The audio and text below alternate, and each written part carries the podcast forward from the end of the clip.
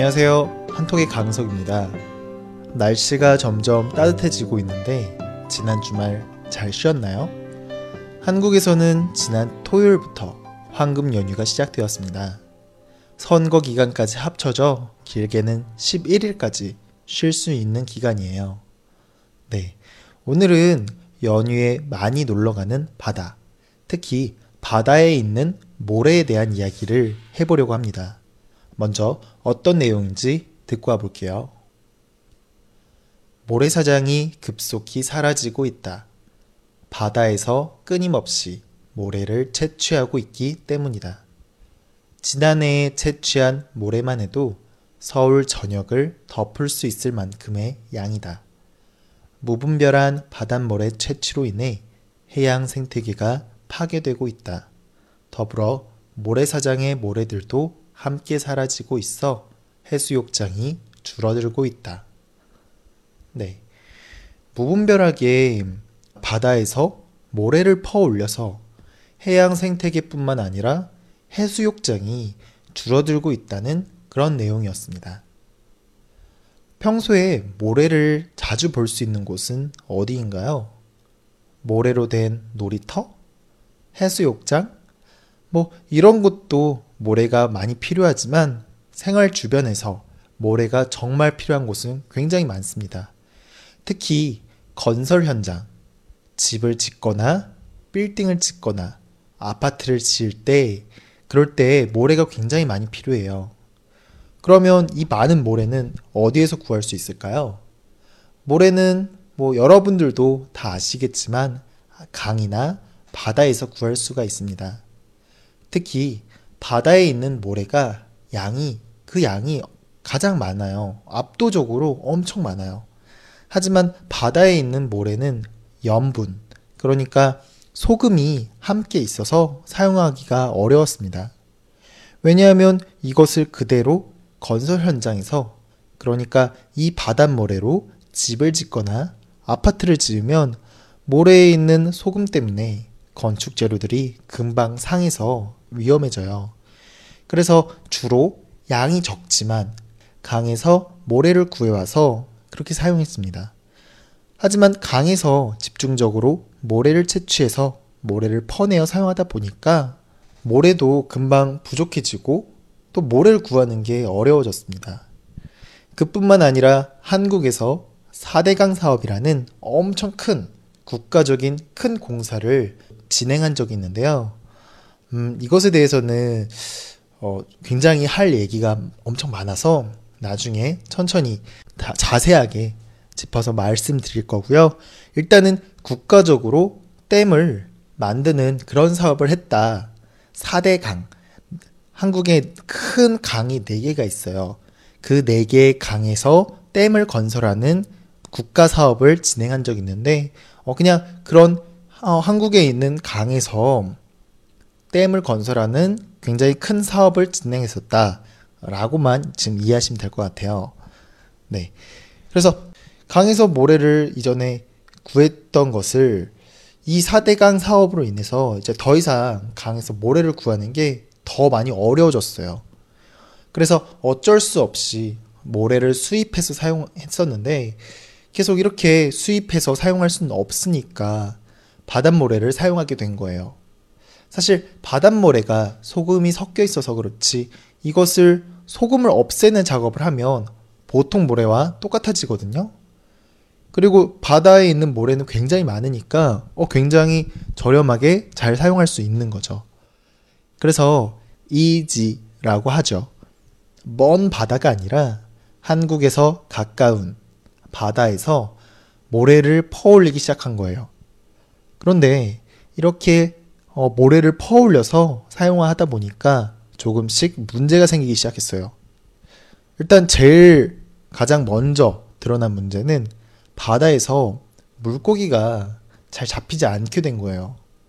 사실 물고기가 사, 사는 곳인 바닷속을 모래를 이렇게 퍼 올리면서 어, 바, 바다에 사는 물고기들의 환경이 막 엉망이 되는 거잖아요. 뒤집어 엎어지는 거잖아요. 그리고 또 그 모래 속에서 사는 생물들도 굉장히 많은데 이것을 계속 퍼올리다 보니까 물고기가 살기 어려운 그런 환경이 된 거예요.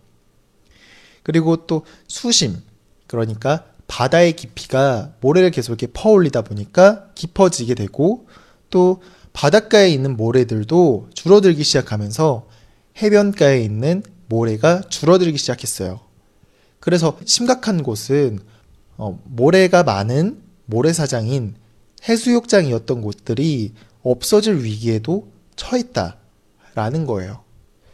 사실 이거는 한국뿐만 아니라 이전에 다른 나라들에서 바다에서 모래를 채취를 그전에도 많이 했었어요. 전 세계 곳곳에서 굉장히 많이 했었어요. 그런데, 어, 그렇게 했을 때 굉장히 똑같이 바다에 대한 오염 문제라든가 음, 해수욕장이 많이 없어진다는가 하는 그런 문제들이 많이 생기게 되니까 어, 이러, 이것을 이제 안 하게 됐었어요. 그런데 이것에 대해서 정확하게 과학적으로 이게 증명이 된 게 아니었었기 때문에 어, 정부 입장에서는 당장 음, 모래도 부족하고 하니까 이것을 그냥 허락해주고 모래를 퍼갈 수 있게 한 거였어요. 그런데 이것도 사실 어, 바다 모래를 퍼갈 수 있게 한 것도 국가 사업용 그러니까 국가에서 진행하는 큰 사업들을 할 때에만 모래를 퍼올릴 수 있도록 이렇게 했었는데 이게 상황이 점점 심하, 심해지다 보니까 일반 다른 업체들도 어, 바다에서 모래를 퍼올려서 사용할 수 있게 됐고 그러다 보니까 굉장히 많은 모래를 퍼올리기 시작했다라는 거죠. 음, 그러다 보니까 이제 이것이 점점 더 크게 문제가 발생했고, 음, 지금에 이르렀다라는 그런 내용이었습니다. 네, 다시 한번 정리해서 말해보자면, 어, 강에서 모래를 구하기가 어려워졌고, 그래서 이제 바다에 있는 모래를 퍼 올리다 보니까 바다의 생태계가 파괴되고, 그리고 그러다 보니까 해변에 있는 모래들도 점점 점점 줄어들고 있었다라는 그런 내용이었습니다. 네. 오늘 내용 일단 이해를 했으니까 다시 한번 반복하면서 본문 읽어보고 오겠습니다.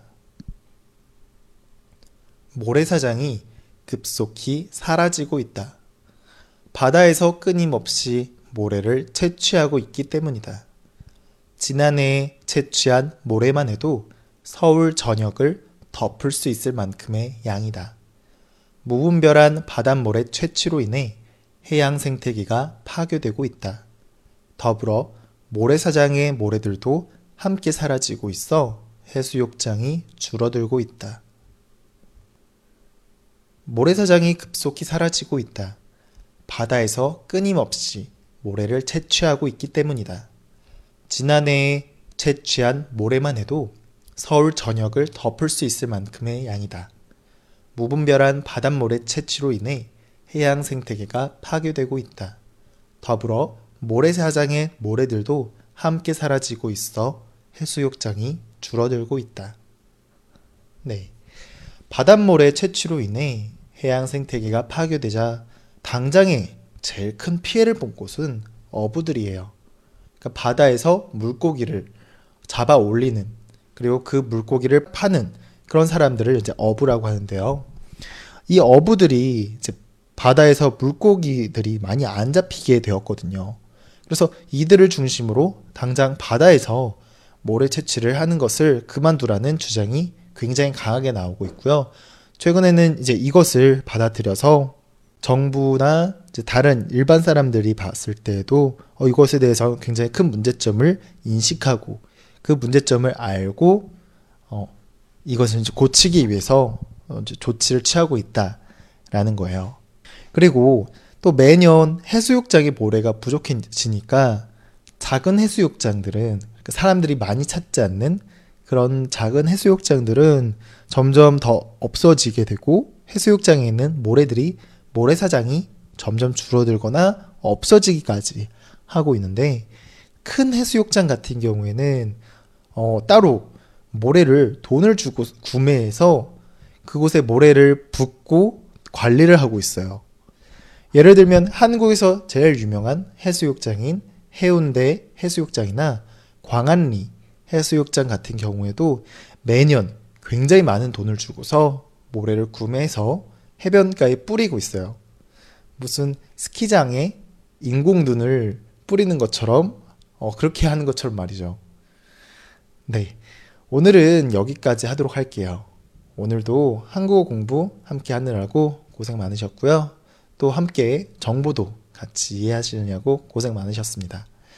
저는 또 내일 찾아뵙도록 할게요. 고생했습니다.